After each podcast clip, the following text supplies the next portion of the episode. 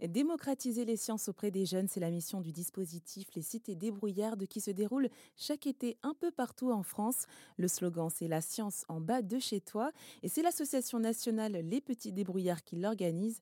Dora Andial gère l'antenne de Mulhouse. L'ancienne historienne souhaite montrer que la science est accessible à tous. Ce qui est très intéressant dans notre, heu, manière de dans notre démarche pédagogique, dans notre manière de faire, c'est qu'il n'y a pas besoin d'être scientifique Mhm. pour, pour faire, les expériences et justement, c'est pour ça, en fait, dans nous nous avons choisi de de faire nos activités avec des des objets ou des outils de la vie quotidien, heu, pour montrer aux enfants que, heu, on n'a pas besoin d'être, heu, d'être, heu, chercheur dans un labo pour faire de la science.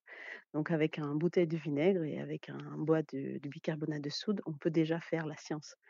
Donc c'est ça aussi un peu notre, notre principe. Donc même même les salariés, les employés, les bénévoles, ils ne sont pas forcément toujours, issus du monde scientifique, mais on est, heu, intéressés par la transmission, on va dire, de de le développement de l'esprit critique, on va dire.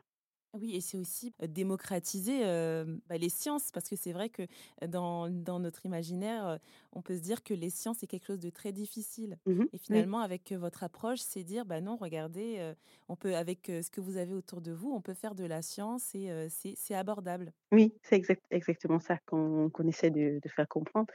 Et comme on on intervient souvent dans des quartiers, heu, c'est des enfants qui sont souvent plus éloignés de la science que les autres enfants et notre objectif, c'est aussi de de faire comprendre que c'est aussi à leur portée de faire la science ou choisir une carrière scientifique plus tard.